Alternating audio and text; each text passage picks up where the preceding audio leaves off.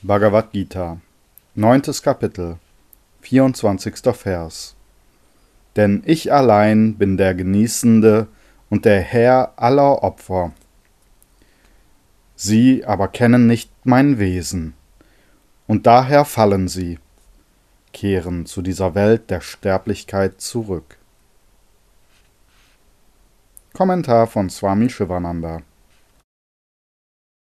Sie wissen nicht, dass ich, das höchste Selbst, derjenige bin, der alle in den Veden und Smritis, den Anweisungen zum rechten Verhalten, vorgesehenen Opfer genießt und der Herr aller Opfer bin. Ich bin der innere Lenker dieser Welt und ich bin der Herr aller Opfer.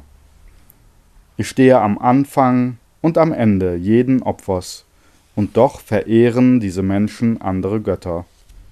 Daher verehren sie in Unwissenheit da sie andere Götter verehren, ohne mich zu erkennen, und da ihr Tun nicht mir gewidmet ist, kehren sie von der Ebene, die sie als Ergebnis ihres Opfers erreicht haben, zu dieser Welt der Sterblichkeit zurück, wenn ihre Verdienste erschöpft sind.